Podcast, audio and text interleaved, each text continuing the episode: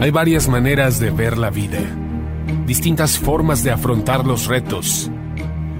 Cada palabra y acción tiene un resultado.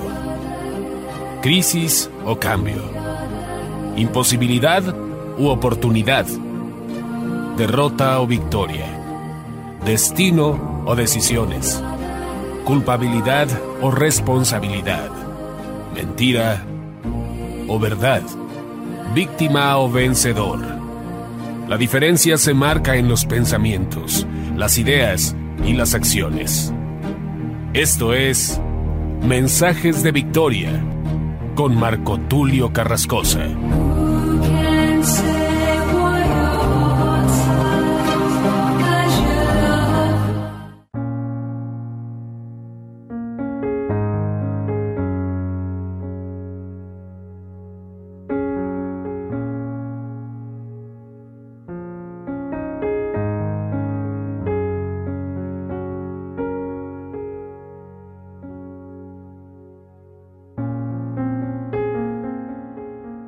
Amigos, qué gusto saludarles nuevamente a través de la radio, a través de internet y poder llegar hasta ustedes para compartirles el poderoso mensaje de la palabra de Dios.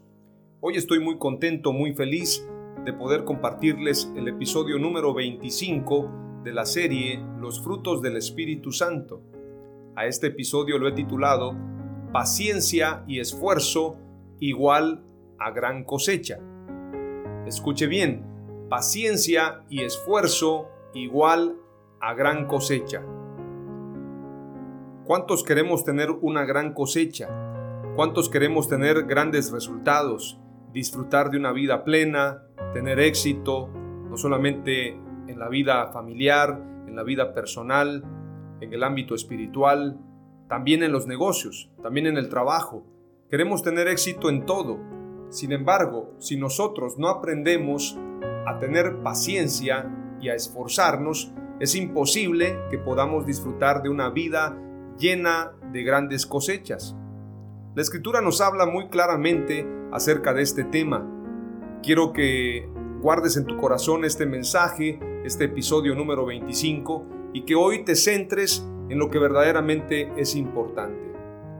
Muchas veces perdemos las bendiciones, perdemos los buenos resultados porque de repente, en un momento de crisis, en un momento de desánimo, cometemos graves errores. Hay gente que se desespera cuando los resultados ya vienen de camino. Hablemos de un deportista. Hace muchos años yo recuerdo a este futbolista Zinedine Zidane, que ahora es el director técnico de Real Madrid.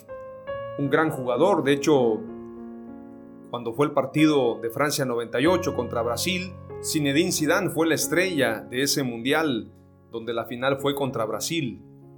Ya existía Ronaldo Nazario, era un jugador muy rápido, un goleador también. Sin embargo, Zinedine Zidane fue el goleador con dos goles muy importantes en ese partido de Francia 98. Es importante comentar que la estrella del partido, sin lugar a dudas, fue Zinedine Zidane, quien anotó dos goles impresionantes, uno en el minuto 27, otro en el minuto 45, y en el minuto 90, Emmanuel Petit, otro gran futbolista de Francia, también anotó el tercer gol.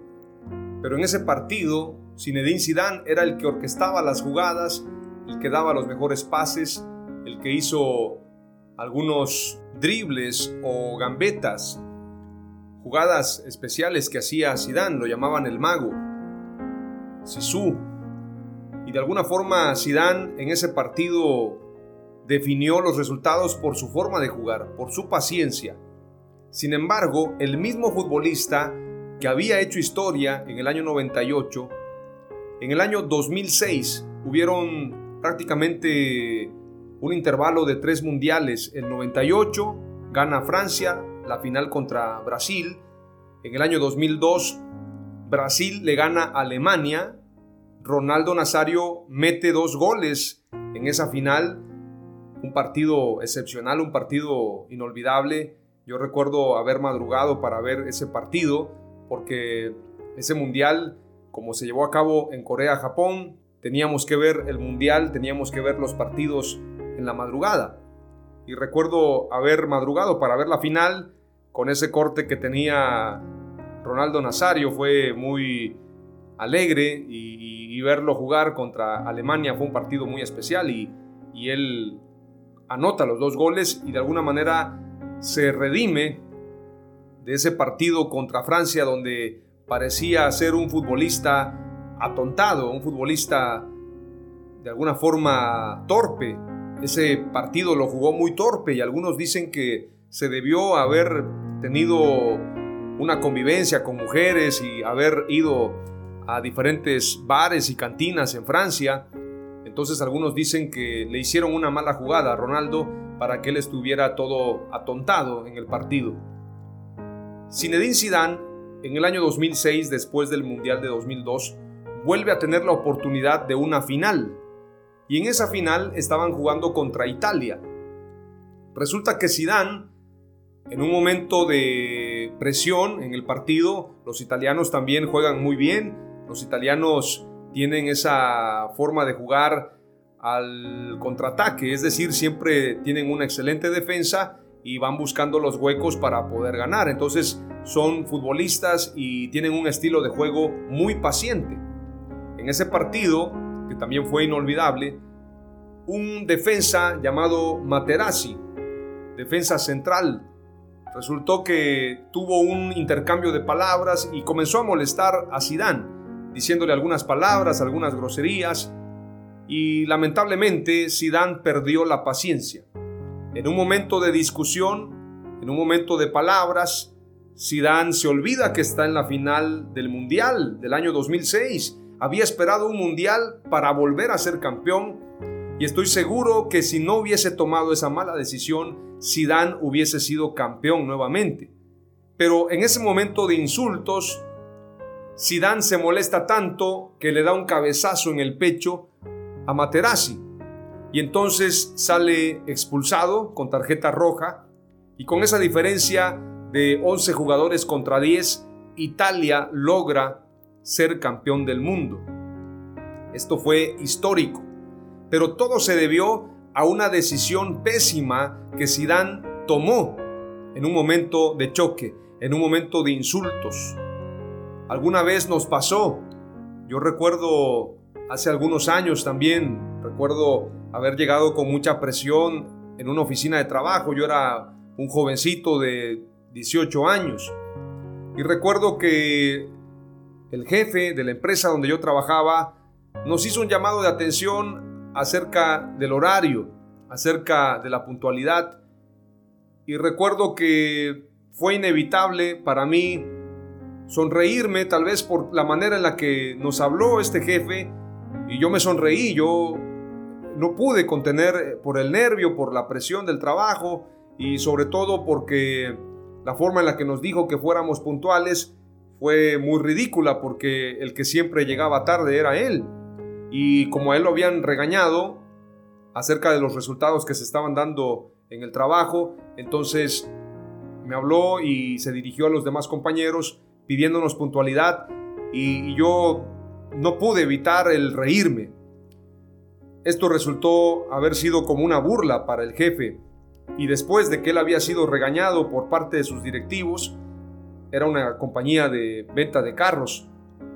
Entonces me hicieron un reporte y comentaron que yo estaba generando el descontrol o bien estaba generando una falta de coordinación en equipo. Estaba generando, como decimos en México, el desbarajuste o bien la desorganización. Yo estaba siendo tal vez el culpable porque últimamente no habían habido resultados y habían pasado alrededor de 15 días sin que se vendiera un solo carro.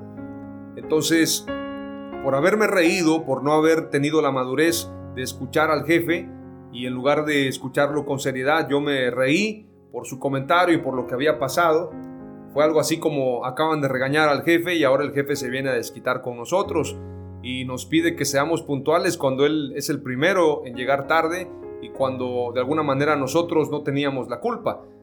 Pero esto me costó a mí que me cambiaran de sección donde yo estaba vendiendo había más oportunidad. Me enviaron a trabajar en una cartera vencida o con una cartera vencida de clientes que hacía tiempo que no habían comprado vehículos, algunas secciones de maestros, otras de médicos. Y entonces durante alrededor de mes y medio estuve prospectando clientes y no lograba vender. Y otros comenzaron a vender y como en esa empresa se pagaba por comisiones, me pareció muy injusto. Yo tenía posibilidad inclusive de tener un cargo de supervisor, pero esa sonrisa o esa risa que pareció una burla me generó un problema dentro de la empresa. Muchas veces también me pasó en un concurso de canto, por ejemplo, me puse nervioso y se me olvidó la canción y lamentablemente, pudiendo haber tenido un buen lugar en el concurso, lamentablemente quedé en los últimos lugares, habiendo quedado en los primeros lugares en la primera eliminatoria, en la segunda por haberme olvidado de la canción y por no haber tenido el temple para cantar. Esto me provocó también haber sido eliminado y, haber quedado en los últimos lugares. Te estoy poniendo algunos ejemplos, estoy hablando de partidos de fútbol, estoy hablando de experiencias personales donde la paciencia y la manera de hacer las cosas, la manera de comportarnos, nos llevará a vivir un éxito. La gente que es madura, la gente que es comprometida con su trabajo, es gente que siempre va a ocupar los primeros lugares. Si tú le preguntas a un famoso, si tú le preguntas a un empresario, a un artista, a un político, a los que estén en los primeros niveles, cómo han logrado ese éxito. Y te van a decir, primero que nada, nosotros hemos aprendido la disciplina. Esa gente se levanta a las 5 de la mañana. De hecho, hay un libro que se llama El Club de las 5 de la mañana todos los grandes empresarios y líderes que se levantan a las 5 de la mañana. Es una escuela, es un estilo de vida. La gente se levanta de madrugada. Hay otros que se levantan a orar primeramente. Denzel Washington, este actor famoso de grandes películas como El libro de los secretos o El libro de Lee.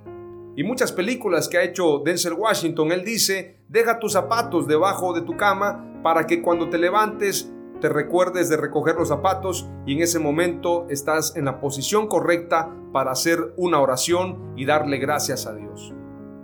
Entonces la mayoría de hombres de éxito son disciplinados, son esforzados, son diligentes, son gente capaz, son gente que paga el precio.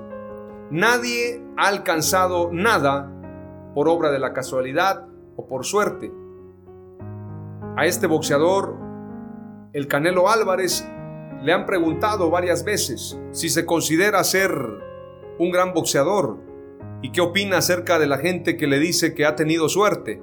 Entonces él dice, yo no tengo suerte, yo lo que tengo es disciplina y por la disciplina y por el esfuerzo es que estoy donde estoy y soy el mejor libra por libra. Esto lo declara el Canelo y a muchos les molesta. Saúl el Canelo Álvarez ha crecido en los últimos años de una manera exponencial, de una manera significativa.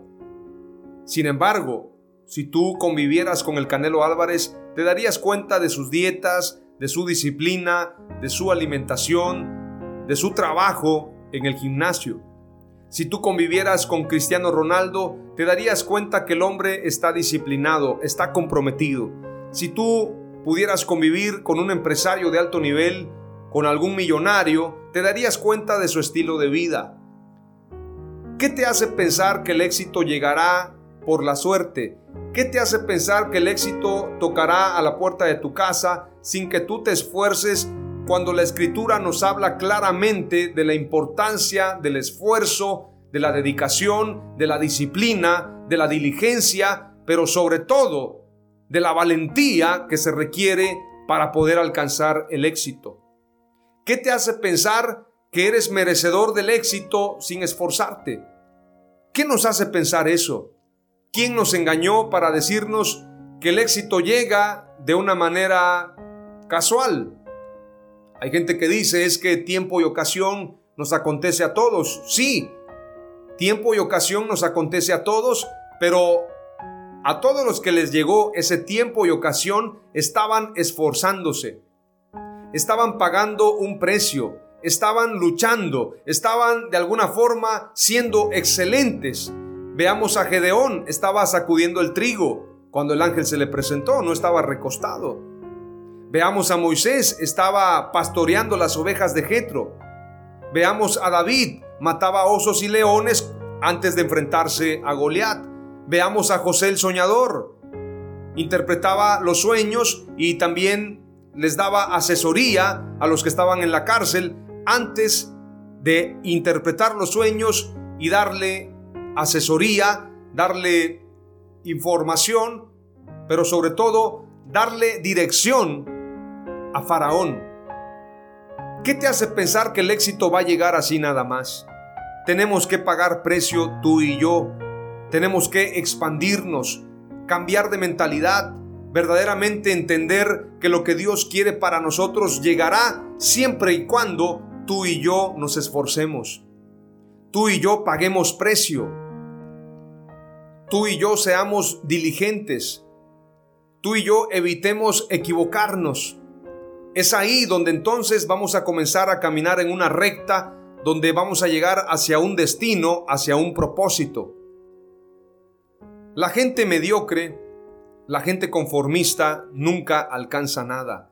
La gente de fe, la gente de esfuerzo, a pesar de las luchas, a pesar de las limitaciones, siempre ha de llegar a ese lugar a donde se propuso llegar con todo el corazón. Los soñadores han aplicado una fórmula, como dijo Shakespeare, 99% de transpiración y 1% de inspiración, no al revés.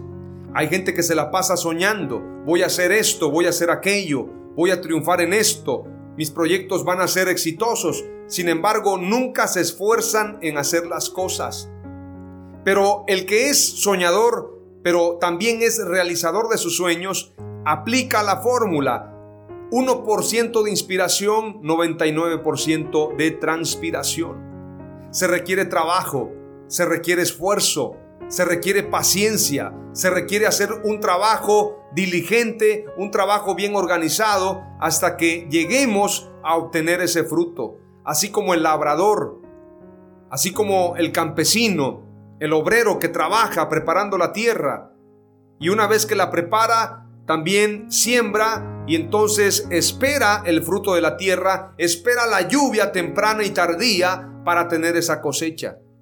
Si tú y yo queremos llegar a tener una gran cosecha, tenemos que entender que el factor preponderante en esto para alcanzar este resultado es la paciencia y el esfuerzo.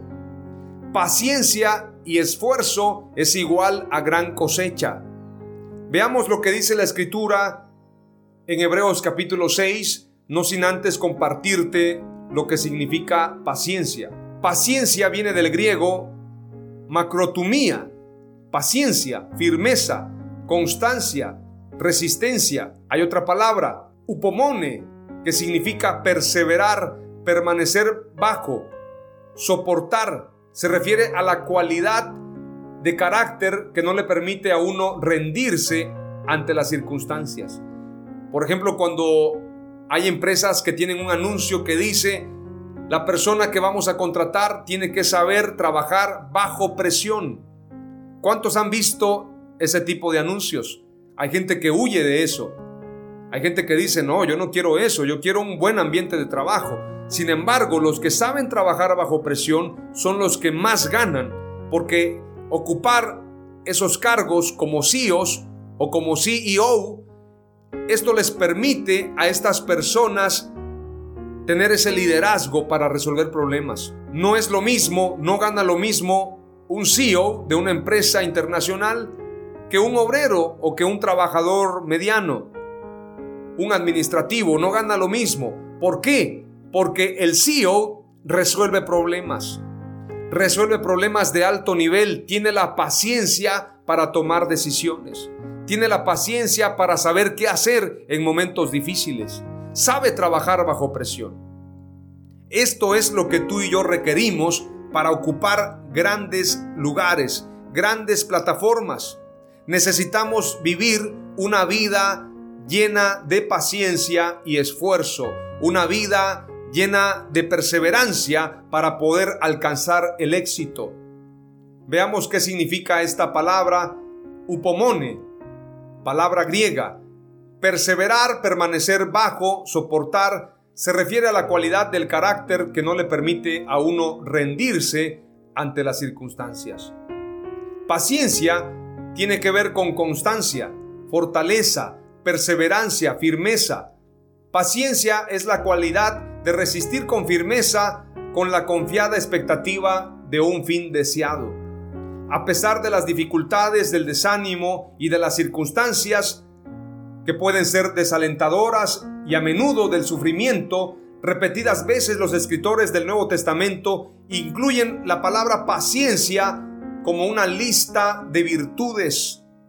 Es importante mencionar que la paciencia es una virtud.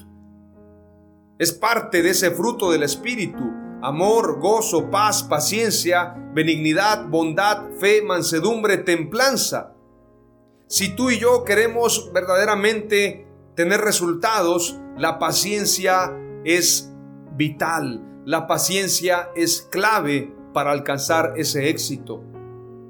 Antes de compartirte lo que dice Hebreos 6, quiero que hagamos una breve oración y le pidamos al Espíritu Santo que nos dé sabiduría, revelación, que nos dé de su unción y que esta palabra pueda producir frutos para vida eterna, pueda producir carácter, Señor, en el nombre de Jesús te pido que esta palabra que estoy compartiendo no vuelva vacía. Usa mis labios, usa mi mente, usa mi corazón. Úsame para compartir esta palabra con denuedo y que cada hombre y cada mujer sean edificados con el poder de la palabra de Dios. En el nombre de Jesús, Espíritu Santo, ayúdame, toma mi vida y que seas tú hablando a través de mí. En el nombre de Jesús. Amén. Aleluya. Hebreos capítulo 6 dice, desde el verso 4 en adelante, este es texto clave para este mensaje que estoy compartiéndoles.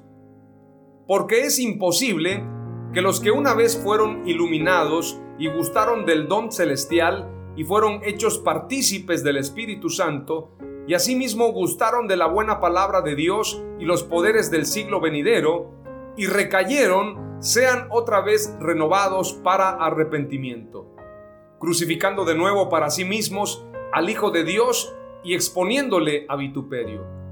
Porque la tierra que bebe la lluvia, que muchas veces cae sobre ella y produce hierba provechosa a aquellos por los cuales es labrada, recibe bendición de Dios pero la que produce espinos y abrojos es reprobada.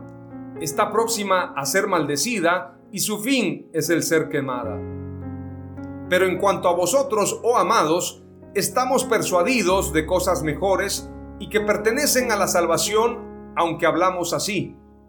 Porque Dios no es injusto para olvidar vuestra obra y el trabajo de amor que habéis mostrado hacia su nombre, habiendo servido a los santos y sirviéndoles aún. Verso 11 en adelante es clave. Pero deseamos que cada uno de vosotros muestre la misma solicitud hasta el fin para plena certeza de la esperanza.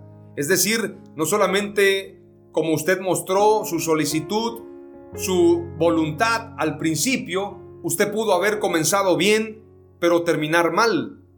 La escritura dice, pero deseamos que cada uno de vosotros muestre la misma solicitud hasta el fin, para plena certeza de la esperanza, a fin de que no os hagáis perezosos, sino imitadores de aquellos que por la fe y la paciencia heredan las promesas. No solamente se trata de fe, también se requiere paciencia sino imitadores, dice. Es decir, tenemos que imitar la fe y la paciencia de los santos, de los hombres y mujeres de Dios, imitadores de aquellos que por la fe y la paciencia heredan las promesas. Porque cuando Dios hizo la promesa a Abraham, no pudiendo jurar por otro mayor, juró por sí mismo.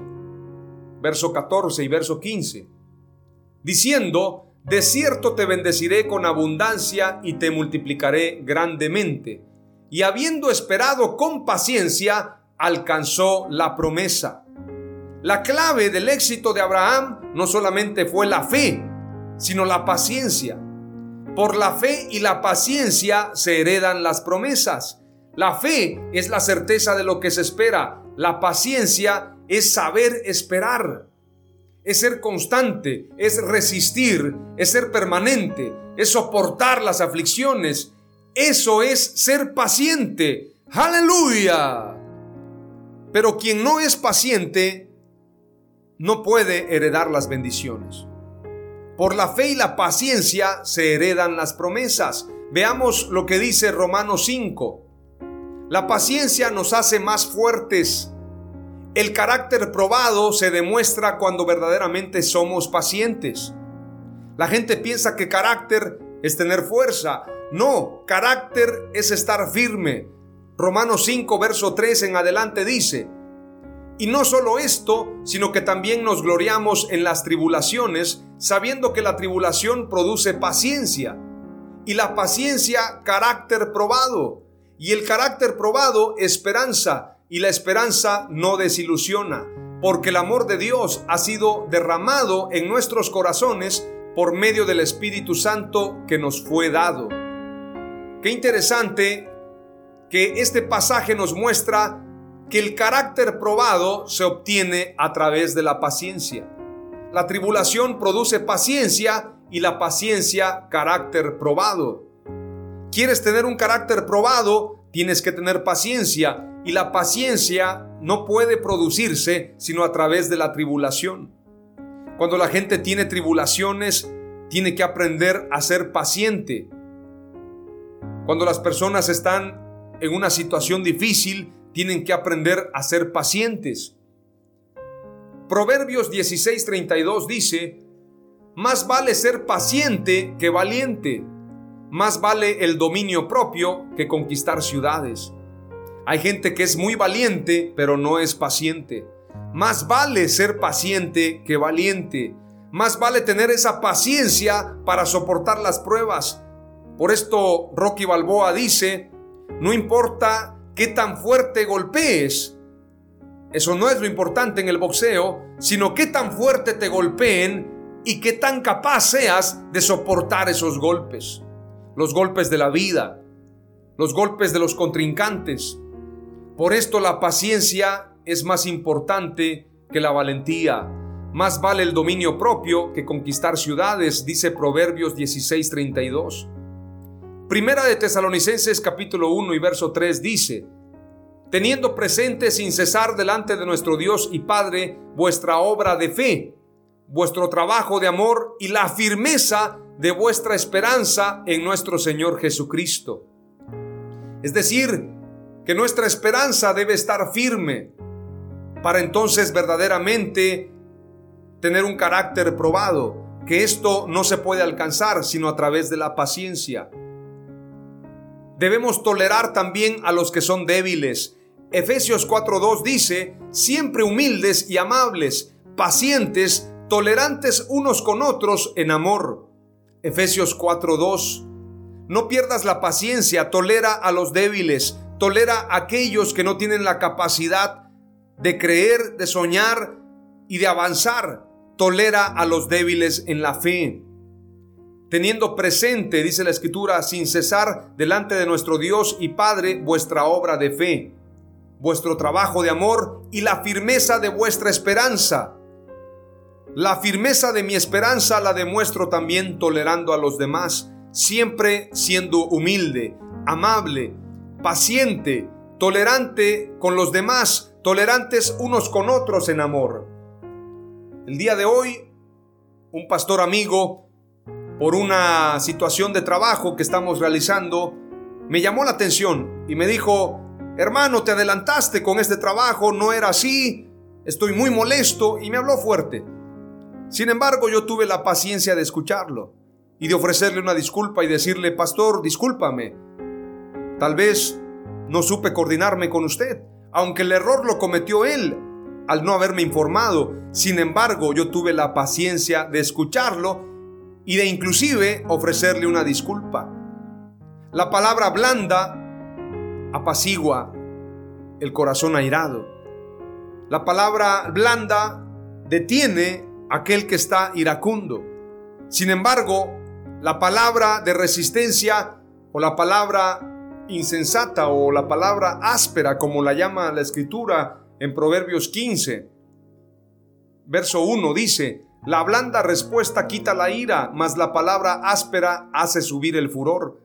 Cuando alguien te hable fuerte, ponte en los zapatos de esa persona, tú no sabes qué le está pasando, qué le está sucediendo, por qué te está gritando. Hay gente que responde con otro grito, con una palabra áspera y entonces se ocasiona un problema. Si la persona sabe escuchar y dar una blanda respuesta, entonces se quitará la ira. Esto es parte también de la sabiduría. Lo dice la escritura. Y tenemos que saber tolerar a los débiles en la fe. A los impacientes hay que tolerarlos. Hay que ser amorosos, amables, humildes, pacientes, tolerantes unos con otros en amor. Efesios 4:2. Romanos 15:1 dice, Así que nosotros, los que somos fuertes, escuche bien, los que somos fuertes, debemos sobrellevar las flaquezas de los débiles y no agradarnos a nosotros mismos. Si tú eres fuerte, si tú eres sabio, aprende a sobrellevar la carga de los demás. Aprende a ayudar a los que son impacientes, a los que son débiles en la fe. No busques agradarte a ti mismo. Ayuda también a aquellos que son débiles en la fe. Estos pasajes nos hablan acerca de fortaleza, acerca de liderazgo, acerca de tolerancia, acerca de mansedumbre, de humildad. Lo he dicho en muchas ocasiones que la persona que es mansa y humilde no sufre. Sufren los que son altivos, sufren los que son rebeldes, sufren los que son orgullosos. Por ejemplo, hay gente que sufre porque alguien no le saludó, porque no le dieron un reconocimiento, porque no lo mencionaron en el evento, porque no les dieron la atención que esperaban. ¿Por qué sufren? Porque no son humildes, porque no son mansos. Sufren porque son orgullosos, porque son altivos. Por esto Jesús dijo, aprended de mí, que soy manso y humilde, y hallaréis descanso para vuestras almas. Si tú quieres tener felicidad y descanso, aprende del Señor Jesús a ser manso y humilde para que entonces tengas descanso para tu alma. La primera palabra clave que te comparto es, la paciencia produce carácter probado. ¿Quieres tener un carácter probado? Solamente lo vas a obtener a través de la paciencia. Esa paciencia te va a llevar a fortalecer tu carácter. Carácter no es gritar, carácter no es tener fuerza, carácter no es tener valentía, carácter es ser paciente y aprender a tener dominio propio. Y esta palabra no solamente es para ti, es para mí. Yo tengo que aprender a tener un carácter y un dominio propio conforme al Espíritu Santo. Y lo estoy aprendiendo. Cada día me aplico más y gracias a Dios voy avanzando. Voy a compartirte ahora lo que dice Romanos 12:11. Ser esforzado es la antítesis de ser perezoso. Perezoso es alguien que de alguna forma tiene temor, una persona que no tiene amor, una persona que no es diligente. Ser esforzado es la antítesis de ser perezoso. La diligencia es el antídoto a la pereza. Romanos 12:11 dice, no seáis perezosos en lo que requiere diligencia, fervientes en espíritu sirviendo al Señor. Proverbios 12:24 dice, La mano de los diligentes gobernará, pero la indolencia será sujeta a trabajos forzados. La persona indolente es una persona que va postergando todo. Mañana lo voy a hacer cuando esté más tranquilo. Quieren la comodidad, no quieren esforzarse. Estas son las personas indolentes y la escritura dice, la mano de los diligentes gobernará, pero la indolencia será sujeta a trabajos forzados, a trabajos pesados, a trabajos que tienen que hacerse por la fuerza. O lo haces o lo haces. Pero el diligente gobernará, el que se esfuerza. Veamos lo que dice Proverbios 13:4. El alma del perezoso desea, pero nada consigue, mas el alma de los diligentes queda satisfecha. ¿Quieres estar satisfecho? ¿Quieres llenarte de éxitos? ¿Quieres llenarte de Dios? Tienes que ser diligente. El alma del perezoso desea, sueña, quiere alcanzar esto o aquello, pero nada consigue. Mas el alma de los diligentes queda satisfecha. Veamos qué significa ser diligente. La diligencia es la virtud cardinal con la que se combate la pereza. La diligencia procede del latín diligere, que significa amar. Qué interesante que diligencia tiene que ver con amor, pero en un concepto más concreto que de su similar latín amare, que es más general. La palabra diligencia procede del verbo latino diligere, que curiosamente significa amar. La persona que ama es diligente, la persona que no ama es perezosa. Lo digo nuevamente, la persona que ama es diligente, la persona que no ama es perezosa. ¿Sabes por qué? Porque la pereza es lo contrario del amor. La pereza tiene que ver con desinterés, con falta de compromiso, con falta de amor. A causa del temor, la persona tiene pereza por realizar lo que tiene que hacer. En el ámbito cristiano, en el ámbito familiar, en el ámbito de los negocios, las personas perezosas siempre ponen objeciones, siempre ponen excusas, siempre hay un pero para no realizar ese trabajo. Pero es que no tengo el recurso, pero es que nadie cree en mí, pero es que la última vez fracasó. Todos los peros que existan, todos los peros habidos y por haber para no cumplir con su tarea, con su asignación. Veamos cómo piensa el perezoso. Proverbios 22:13. El perezoso dice, no puedo ir a trabajar ahora porque afuera hay un león y puede matarme. ¿Han escuchado eso? Gente que dice, yo no voy a poder hacer esto porque no me va a funcionar. No voy a invertir en esto porque voy a fracasar. El pasaje Proverbios 22:13 dice, el perezoso dice dentro de sí o lo declara, no puedo ir a trabajar ahora porque afuera hay un león y puede matarme. Yo no creo que haya un león afuera que lo pueda matar, pero el perezoso busca una excusa para no hacer su trabajo. Busca un pero, busca una objeción para no cumplir con sus sueños, para no cumplir con su trabajo. Entonces tenemos que entender cómo piensa el perezoso e identificar todo aquello que proviene de la pereza, que es contrario a la diligencia, que es contrario al amor y aprender a hacer a un lado todo eso. Tenemos que comprometernos con Dios, verdaderamente ser amorosos y diligentes. El amor y la diligencia echan fuera el temor.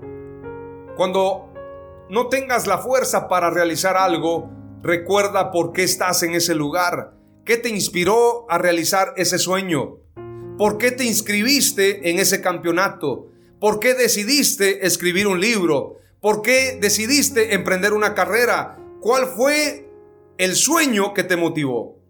¿Cuál fue el sueño que te motivó para realizar ese proyecto? Entonces cuando tú identifiques la pereza, la vas a hacer a un lado y vas a correr la carrera.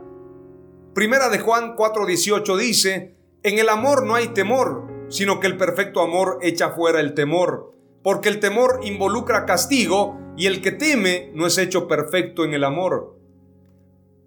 Es importante tener este pasaje en cuenta. En el amor no hay temor, en la diligencia no hay pereza, sino que el perfecto amor echa fuera el temor. Si tú tienes temor, es porque no tienes amor, porque el verdadero amor echa fuera el temor. David se enfrentó a Goliat por amor a Dios, por amor a Israel. Él echó fuera todo temor y se enfrentó a Goliat, sino que el perfecto amor echa fuera el temor, porque el temor involucra castigo y el que teme no es hecho perfecto en el amor. Es importante leer también lo que dice Apocalipsis 13, 7 al 10. Aquí se verá quién ama a Dios verdaderamente y se le permitió hacer guerra contra los santos y vencerlos. También se le dio autoridad sobre toda tribu, pueblo, lengua y nación. Está hablando la escritura de la bestia. Y la adoraron todos los moradores de la tierra cuyos nombres no estaban escritos en el libro de la vida del Cordero, que fue inmolado desde el principio del mundo. Si alguno tiene oído, oiga. Si alguno lleva en cautividad, va en cautividad. Si alguno mata a espada, a espada debe ser muerto. Aquí está la paciencia y la fe de los santos. Qué curioso que no dice, aquí está el amor. Aquí no dice, aquí está el amor y la fe de los santos. Aquí dice, aquí está la paciencia y la fe de los santos. Si tú amas a Dios, verdaderamente vas a echar fuera el temor. Aquí está la paciencia y la fe de los santos. ¿Qué va a pasar con ellos? Van a entregar su vida. En ese tiempo postrero de la gran tribulación se sabrá quién es hijo de Dios, quién ama a Dios verdaderamente y quién está dispuesto a entregar su vida. Aquí está la paciencia y la fe de los santos. Apocalipsis 14:12 dice, aquí está la perseverancia de los santos que guardan los mandamientos de Dios y la fe de Jesús. Apocalipsis 14:13 dice, y oí una voz del cielo que decía, escribe, bienaventurados los muertos que de aquí en adelante mueren en el Señor. Sí, dice el Espíritu, para que descansen de sus trabajos, porque sus obras van con ellos. Los que mueren a causa del Evangelio. Yo estoy convencido que la gran tribulación la vamos a vivir la iglesia. Y es ahí donde se va a ver la paciencia, donde se va a ver la fe, la perseverancia de los santos. Aquí está la paciencia y la fe de los santos. Aleluya. Muchos piensan que la vida cristiana es sencilla. O muchos piensan que basta con ir al templo, con diezmar, ofrendar, con tener una buena relación con los hermanos de la Grey o de la congregación. Verdaderamente se requiere un compromiso con Dios. Los que piensan que la iglesia va a ser raptada y que no va a pasar una gran tribulación ignoran las escrituras. Claramente lo dice Apocalipsis, acabo de leerlo. Sobre todo Apocalipsis 14 y verso 13 dice, y oí una voz del cielo que decía, escribe, bienaventurados los muertos que de aquí en adelante mueren en el Señor.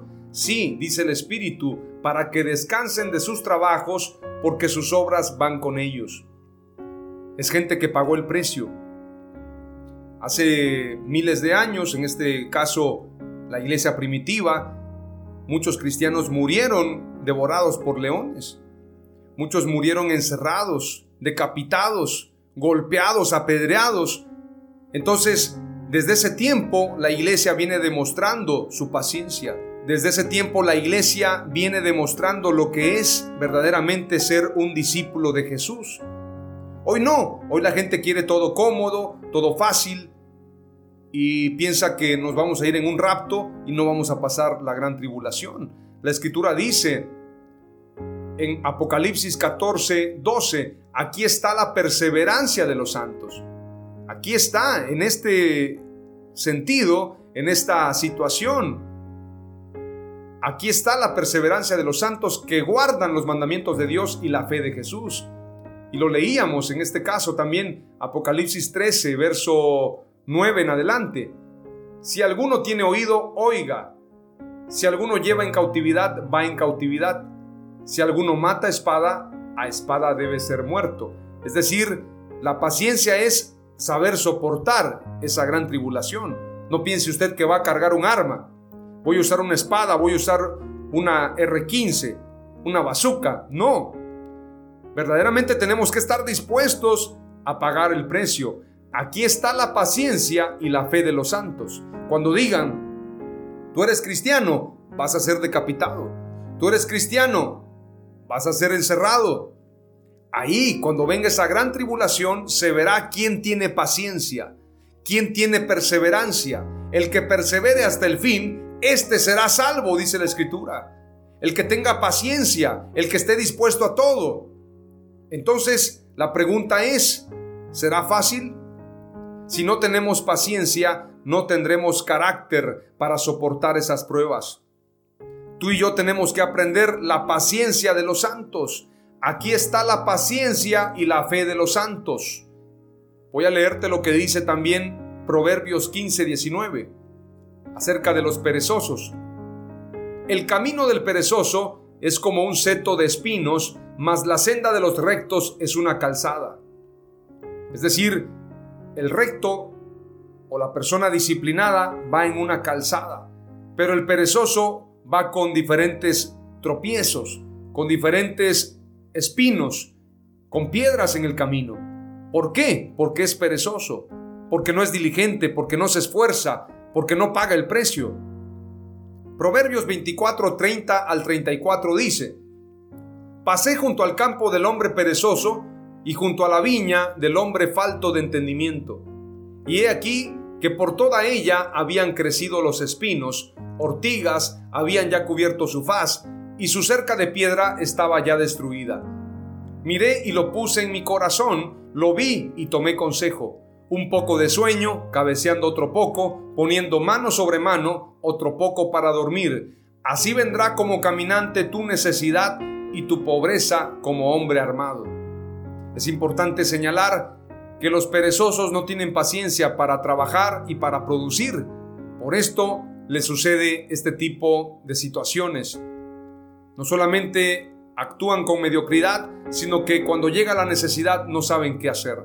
Mateo 25, 26 dice, pero su señor respondió y le dijo, siervo malo y perezoso, sabías que ciego donde no sembré y que recojo donde no esparcí. Por tanto, debías haber dado mi dinero a los banqueros y al venir yo hubiera recibido lo que es mío con los intereses. Quitadle pues el talento y dadlo al que tiene diez talentos, porque al que tiene le será dado y tendrá más, y al que no tiene, aún lo que tiene le será quitado. Y al siervo inútil, echadle en las tinieblas de afuera, allí será el lloro y el crujir de dientes. Quiere ser útil, sé paciente. Quiere ser inútil, sé impaciente. Romanos 12:11 dice, no seáis perezosos en lo que requiere diligencia, fervientes en espíritu, sirviendo al Señor. Segunda de Pedro 1:10 Así que hermanos, sed tanto más diligentes para hacer firme vuestro llamado y elección de parte de Dios, porque mientras hagáis estas cosas, nunca tropezaréis. La diligencia es clave. La segunda palabra clave que te comparto es, ser paciente y diligente nos lleva a la victoria. ¿Cuántos quieren llegar a la victoria? Seamos pacientes y diligentes. Aleluya. La tercera palabra clave tiene que ver con lo que dice Hebreos 6:12. Las promesas de Dios no se pueden heredar si no tenemos paciencia. Si usted no tiene paciencia, no va a heredar la bendición de Dios. No va a heredar la salvación. No va a heredar los tesoros de Dios. Porque si usted no tiene paciencia, encontrará muchos tropiezos. No aprenderá a tomar decisiones. Fracasará en el intento por lo tanto, tiene que tener paciencia en su vida para alcanzar las bendiciones de Dios. Y la paciencia, no piense usted que es sufrimiento. La paciencia es saber esperar en Dios, es saber esperar la respuesta de Dios, es saber esperar lo que Dios dirá, no tomar nuestras decisiones, ser prudentes, ser diligentes. Esto representa ser pacientes. Hebreos 6:12 dice, a fin de que no os hagáis perezosos, sino imitadores de aquellos que por la fe y la paciencia heredan las promesas. Hebreos 12:1 dice, por tanto, puesto que tenemos en derredor nuestro tan grande nube de testigos, este pasaje se refiere a los ángeles. Hay una nube de testigos observándonos, ángeles que nos están viendo. Por tanto, puesto que tenemos en derredor nuestro tan grande nube de testigos, despojémonos también de todo peso y del pecado que tan fácilmente nos envuelve. En otra versión dice que nos asedia. Y corramos con paciencia la carrera que tenemos por delante. Jesús Adrián Romero, que es un corredor además de ser cantante, él dice, muchas carreras no se ganan por rapidez, no se ganan por fuerza, se ganan por perseverancia. Y es cierto, hay que saber perseverar, hay que saber esperar. Hay boxeadores que saben golpear fuerte, pero no tienen paciencia. No saben pelear durante muchos rounds. Entonces se van cansando y cuando llegan al round número 8 ya no tienen la fuerza en las piernas. Hay otros boxeadores que saben esperar, saben soportar y cuando llegan al final entonces pueden noquear a ese contrincante.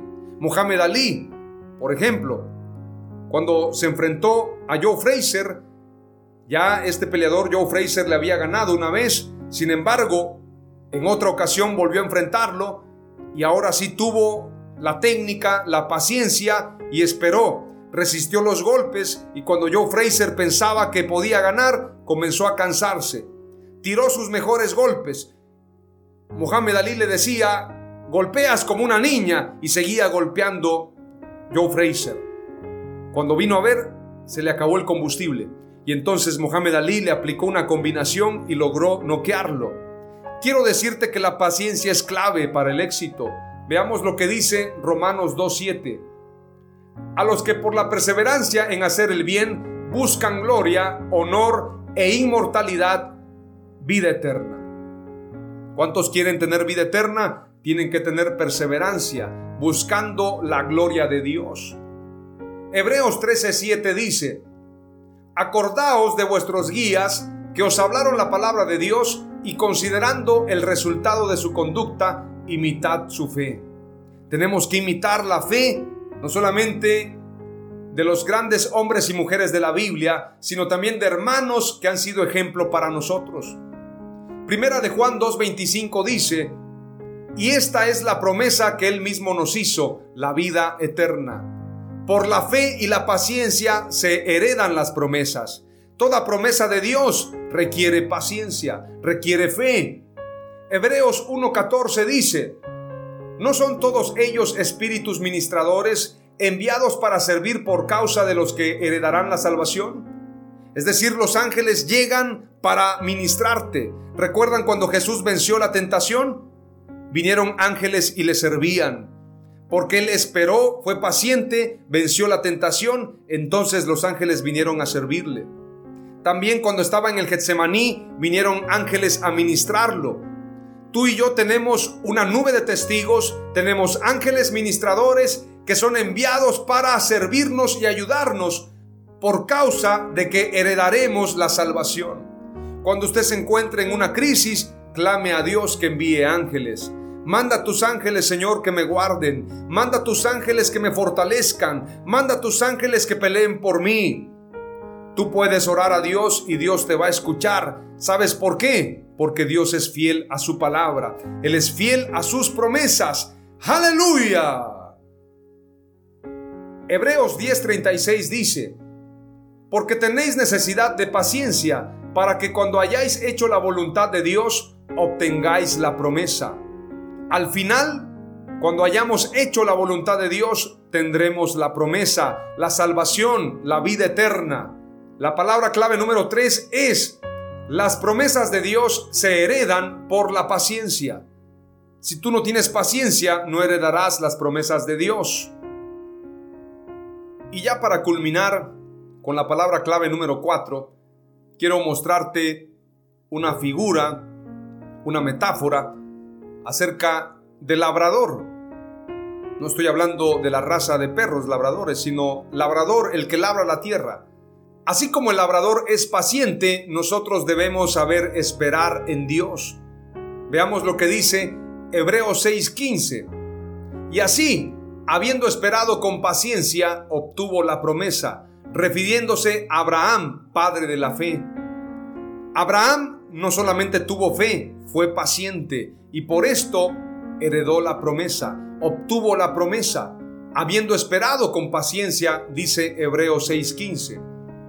Hebreos 10:36 dice, porque tenéis necesidad de paciencia para que cuando hayáis hecho la voluntad de Dios obtengáis la promesa. Ya había leído este pasaje, ahora lo estoy leyendo nuevamente. Es importante señalar que una vez que hayamos tenido la paciencia, cuando hayamos hecho la voluntad de Dios, vendrá la promesa de Dios, la promesa de vida eterna. Lo que Dios te ha prometido, lo obtendrás siempre y cuando seas paciente. Romanos 8, 24 al 25 también es poderoso. Veamos lo que dice la escritura. Porque en esperanza fuimos salvos, Pero la esperanza que se ve no es esperanza, porque lo que alguno ve, ¿a qué esperarlo? Pero si esperamos lo que no vemos, con paciencia lo aguardamos. Es una versión un poco antigua, pero es importante señalar que está hablando que la esperanza es cuando tú no ves las cosas. Eso es esperanza, porque si tú lo estás viendo, entonces no es esperanza. La esperanza se demuestra cuando tú no ves las cosas y puedes esperar con paciencia y aguardar a pesar de que tú no ves. Como Moisés, dice la escritura, que se sostuvo como viendo al invisible. Aunque tú no veas las cosas, aunque tú no veas cómo la semilla está dando fruto, cómo la semilla está germinando, hay un resultado, hay un trabajo, hay un proceso. Tienes que esperar con paciencia. Romanos 8, 24 al 25. Hebreos 11, 8 en adelante dice, por la fe Abraham, al ser llamado, obedeció, saliendo para un lugar que había de recibir como herencia, y salió sin saber a dónde iba. Voy a leer solamente el verso 8. Por la fe Abraham, al ser llamado, obedeció. No solamente creyó y le fue contado por justicia, obedeció demostrando su compromiso, saliendo para un lugar que había de recibir como herencia y salió sin saber a dónde iba. Eso es tener fe, eso es tener paciencia, eso es tener esperanza, eso es tener perseverancia. Por esto Abraham es el claro ejemplo como padre de la fe. Lucas 8:15 dice, pero la semilla en la tierra buena, estos son los que han oído la palabra con corazón recto y bueno y la retienen y dan fruto con su perseverancia. Para dar fruto se requiere perseverancia. No podemos dar fruto sin perseverancia. Esto es una clave en nuestras vidas. Santiago 5:7 y este pasaje es para cerrar con broche de oro. Dice la escritura, por tanto, hermanos, sed pacientes hasta la venida del Señor. Mirad cómo el labrador espera el fruto precioso de la tierra, siendo paciente en ello hasta que recibe la lluvia temprana y la tardía. El labrador es paciente. El labrador espera el fruto precioso de la tierra, siendo paciente en ello hasta que recibe la lluvia temprana y la tardía. Así tú y yo tenemos que ser pacientes para dar frutos, los frutos del Espíritu Santo. La palabra clave número cuatro es, seamos pacientes así como el labrador espera el fruto de la tierra. Las cuatro palabras clave son, la paciencia produce carácter probado. Ser paciente y diligente nos lleva a la victoria. Las promesas de Dios se heredan por la paciencia. Seamos pacientes así como el labrador espera el fruto de la tierra. Oramos a Dios. Padre amado, te doy gracias por este mensaje, por esta palabra. Paciencia y esfuerzo igual a gran cosecha. Amado Dios, queremos ser pacientes para tener ese carácter probado, para saber qué hacer, para estar firmes, para ser constantes, para que seamos perseverantes para alcanzar la vida eterna. Señor, que seamos pacientes y diligentes para alcanzar la victoria. Te pido, amado Dios, que alcancemos las promesas tuyas y las heredemos a través de la paciencia. Y te pido, amado Dios, que a través de la paciencia podamos nosotros dar resultados. Que aprendamos al labrador, que seamos pacientes, que esperemos el fruto de la tierra, que recibamos la lluvia temprana y la tardía. Señor amado, hemos entendido que no tendremos gran cosecha si no hay paciencia y esfuerzo. Por lo tanto, nos comprometemos a esforzarnos, a ser pacientes, a ser perseverantes por amor a ti, Señor. En el nombre de Jesús. Amén. Aleluya.